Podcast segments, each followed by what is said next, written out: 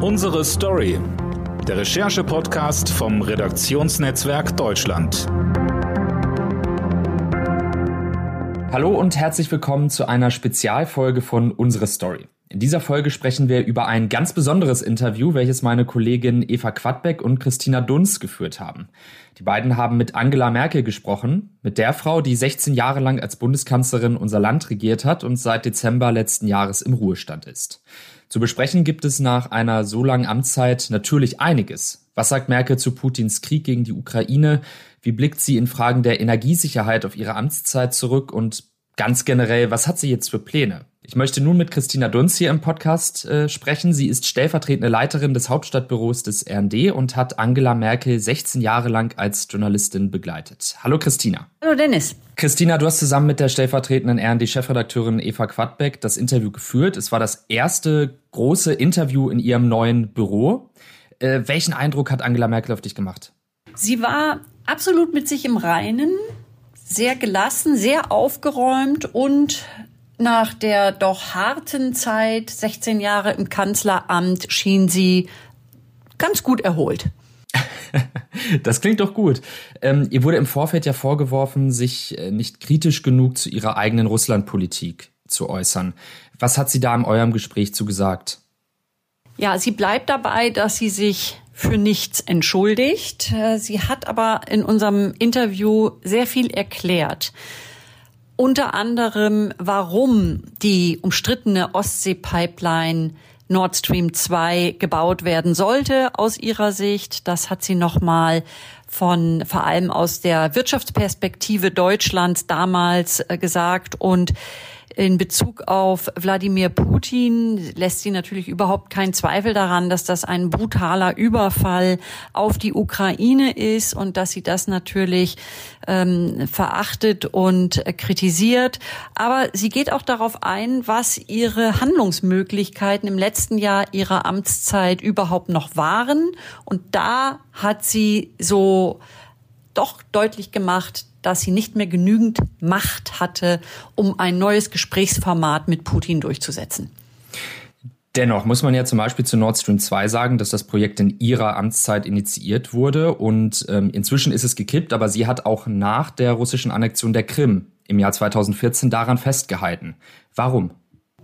Das erklärt sie vor allem mit wirtschaftlichen Zwängen. Sie beschreibt in diesem Gespräch, dass die deutsche Wirtschaft darauf aus war, leitungsgebundenen Gastransport aus Russland zu bekommen, weil es billiger war als das muss man ja sagen, umstrittene Flüssiggas aus umstrittenen Staaten wie Saudi-Arabien, Katar oder den Vereinigten Arabischen Emiraten. Und deshalb verteidigt sie diese politische Entscheidung, dass ähm, das billigere Gas mit der ökologisch nicht so umstrittenen Energie im Vergleich zu Flüssiggas aus Russland bezogen wurde.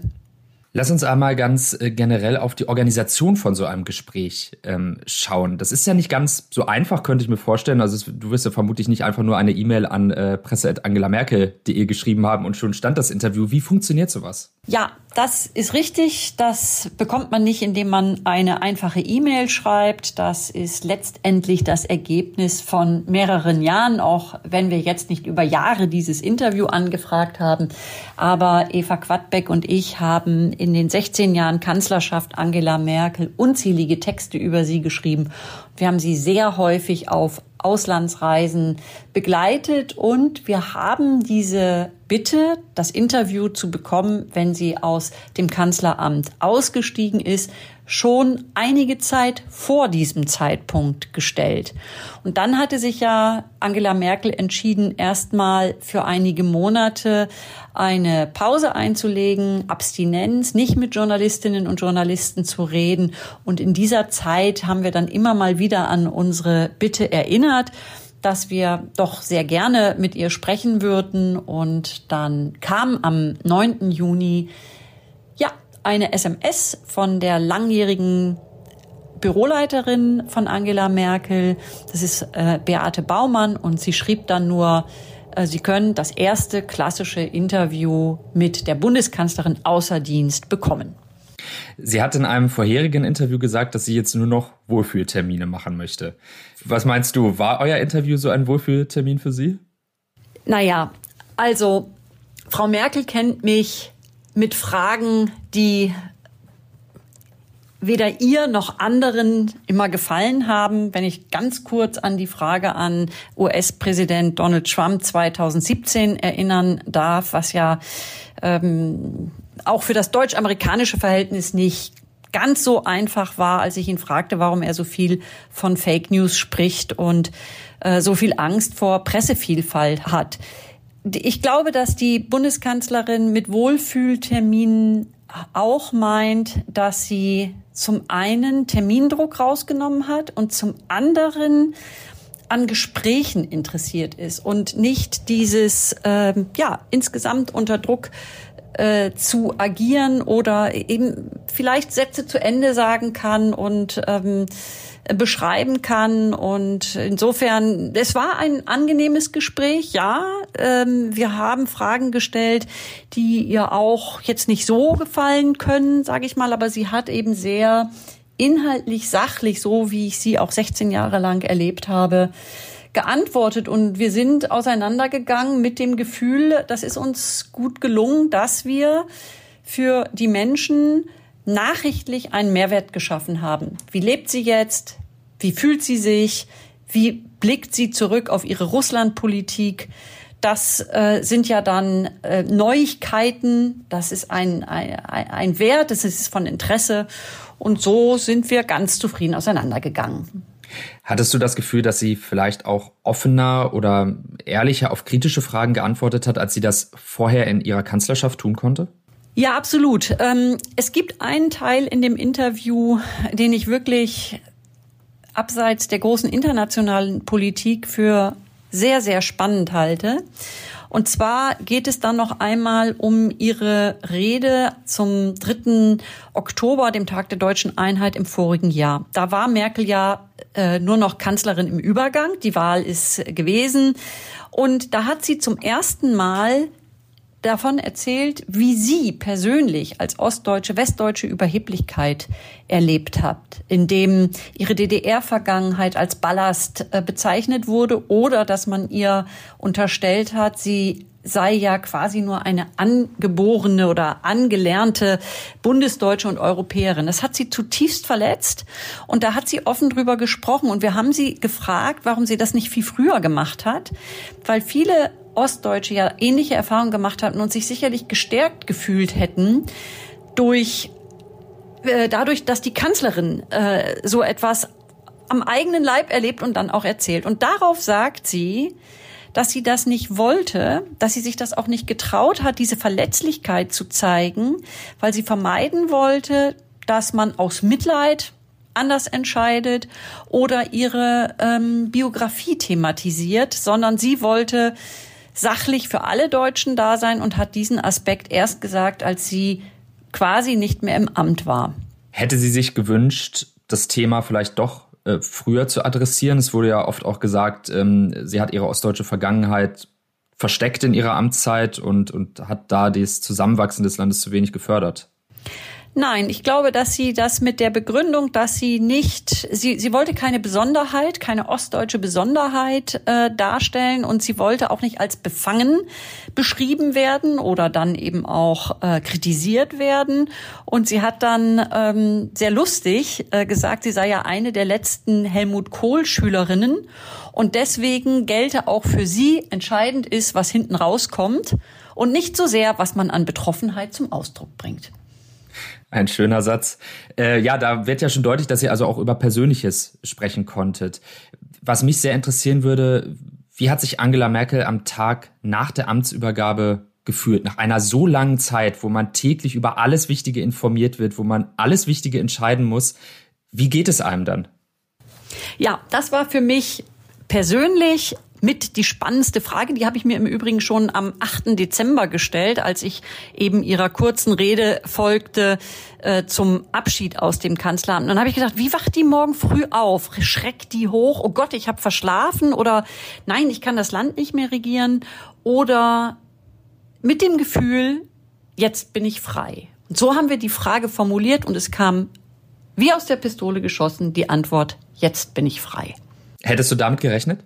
Ich habe damit gerechnet, dass sie deutlich macht, dass sie froh ist, dass sie dieses Amt selbstbestimmt und geordnet übergeben hat, aber dass sie nicht so deutlich sagt, dass sie sich jetzt frei fühlt, dass sie sich das auch gönnt, dieses schöne Gefühl, und dass sie dazu steht. Ähm, das ist für mich eigentlich eine neue Erfahrung mit ihr, dass sie doch äh, Gefühle offen äußert. Und äh, ich habe trotzdem so gespürt, dass sie diese unglaublich harten 16 Regierungsjahre auch als Beleg dafür sieht, dass sie sich das nehmen darf, äh, diese Entscheidung, das schöne Gefühl und zu sagen, ja, ich habe diesem Land gedient und jetzt kann ich mich um mich selber kümmern und zwar wirklich mit bestem Gewissen. Und dann gibt es noch einen Punkt in dem Interview, äh, der äh, deutlich macht, was dieses Amt abverlangt. Wenn sie über den Tod ihrer Mutter spricht oder was so ihre persönlichen Sehnsüchte noch sind. Ja, was sind denn Ihre persönlichen Sehnsüchte? Was hat sie jetzt noch vor? Was sind äh, Projekte, an denen sie arbeiten möchte oder wohin möchte sie jetzt zum Beispiel auch mal reisen? Drei Monate durch Südostasien zum Beispiel? Ja, ich hatte auch gedacht, dass sie äh, als erstes nach Amerika fahren wird. Das ist ja ihr wirklich äh, erklärter Sehnsuchtsort. Und sie hat Eva und mich völlig damit überrascht, dass sie sich den Westen Deutschlands ausgesucht hat. Äh, und ihre Formulierung äh, ist auch wirklich fast lustig, dass sie sagt, sie sei niemals zweckfrei in die alten Bundesländer gereist und sie sei noch nie einfach so auf der Lorelei gewesen oder alleine im Speyerer Dom und ähm, da, dass ihr ein Leben verwehrt gewesen sei, dass andere Menschen selbstverständlich leben und dann kam so eine Beschreibung als Mensch und darin finde ich, sieht man nochmal diese Bürde dieses Amtes, dass sie getrennt hat zwischen dem, was sie im Dienste des Landes und auch international äh, getan hat und das, wie sie sich ein persönliches Leben vorgestellt hat. Und sie hat äh, privat alles dem Amt untergeordnet, äh, einschließlich der Trauer um äh, ihre Mutter, die im April 2019 gestorben ist. Da ist sie kurz darauf wieder zum EU-Gipfel gefahren und sie sagte dann nur, ihr Amtsverständnis war immer, EU-Gipfel ist EU-Gipfel, Nachtsitzung ist Nachtsitzung und wenn sie nicht 40 Grad Fieber hatte, dann ist sie zur Arbeit gegangen. Sie hat ja kurz vor Ende ihrer Kanzlerschaft gesagt, dass sie auch erstmal schauen will, was so ihre Interessen sind, was sie überhaupt machen möchte. Glaubst du, da hat sie schon äh, die richtigen Sachen für sich gefunden? Das eine ist das große Buchprojekt, was sie mit ihrer langjährigen Büroleiterin Beate Baumann äh, angegangen ist schon. Und ursprünglich war das mal eine Idee, darüber zu schreiben, wie sie die Flüchtlingskrise 2015 selbst sieht. Nach Corona war dann klar, sie kann nicht nur über die Flüchtlingskrise schreiben, wenn es eine weltweite Pandemie gab, äh, die auch Deutschland phasenweise in die Knie gezwungen hat. Und äh, mit dem Krieg gegen die Ukraine kommen natürlich große Fragen, was wir gerade auch besprochen haben. Wie war denn eigentlich Ihre Politik? Also aus der Idee, über die Flüchtlingskrise zu schreiben, ist das Buchprojekt geworden, das Leben der Angela Merkel von der Kindheit bis zur Kanzlerin. Wie hat sie ganz generell auf ihre Amtszeit zurückgeblickt? Gibt es deiner Meinung nach etwas, was sie bereut oder etwas, worauf sie ganz besonders stolz ist? Ich glaube nicht, dass Angela Merkel etwas bereut. Ich erwarte auch nicht, dass sie sich jemals noch mal für etwas im Rückblick entschuldigt. Ich glaube, dass sie etwas bedauert. Und zwar, dass sie im vorigen Jahr, also zum Ende ihrer Amtszeit, im, in, in, in dem Gefühl, in der Ahnung, dass das sehr, sehr schlecht mit Russland läuft und dass äh, Wladimir Putin ein Aggressor ist und Truppen zusammenzieht an der Grenze zur Ukraine, da wollte sie unabhängig von dem Format, das Russland, Ukraine, Frankreich und Deutschland zur Befriedung der Ostukraine geschaffen haben, ein russisch-europäisches Gesprächsformat noch einmal gründen, um über Europas Sicherheitsordnung äh, zu sprechen. Und sie sagte uns, dass äh, Putin Gipfeltreffen verweigert hat. Also er war nicht mehr gesprächsbereit und unter Umständen auch wirklich, weil er wusste, Merkel ist bald weg und dann wird es für ihn äh, etwas leichter, weil es einen Wechsel in Deutschland geben wird. Zeitgleich oder kurze Zeit später war die Wahl in Frankreich. Und dass sie das zum Schluss unfertig übergeben hat, da würde ich sagen, sie hat es etwas anders formuliert. Sie hat gesagt, sie müsse feststellen, dass ihr das nicht mehr gelungen sei, aber da sei. Aber ich glaube, dass äh, sie das tatsächlich bedauert, äh, dass das so äh, gekommen ist. Zum Abschluss noch die Frage, was wünscht sie sich, die so lange für die Geschicke Deutschlands verantwortlich war, für das Land in Zukunft? Ja, das ist eigentlich eine typische Merkel. Äh, sie wünscht sich die Fähigkeit von Politik und Gesellschaft zum Kompromiss. Sie sagt, das ist entscheidend für die Demokratie und es sei völlig falsch, Kompromisse zu belächeln oder gering zu schätzen und damit dann auch äh, kaputt zu machen, sondern sie plädiert für ein Land, in dem die Menschen aufeinander neugierig zugehen und sich zuhören. Angela Merkel hat dem Redaktionsnetzwerk Deutschland das erste große Interview in ihrem neuen Büro nach dem Ende ihrer 16-jährigen Kanzlerschaft gegeben. Das komplette Interview können Sie online auf rnd.de oder in unserer brandneuen RND-App lesen. Ich sage Danke an Christina Dunz. Sehr gerne, Dennis. Ich danke. Und danke Ihnen fürs Zuhören. Bis zur nächsten Folge. Tschüss.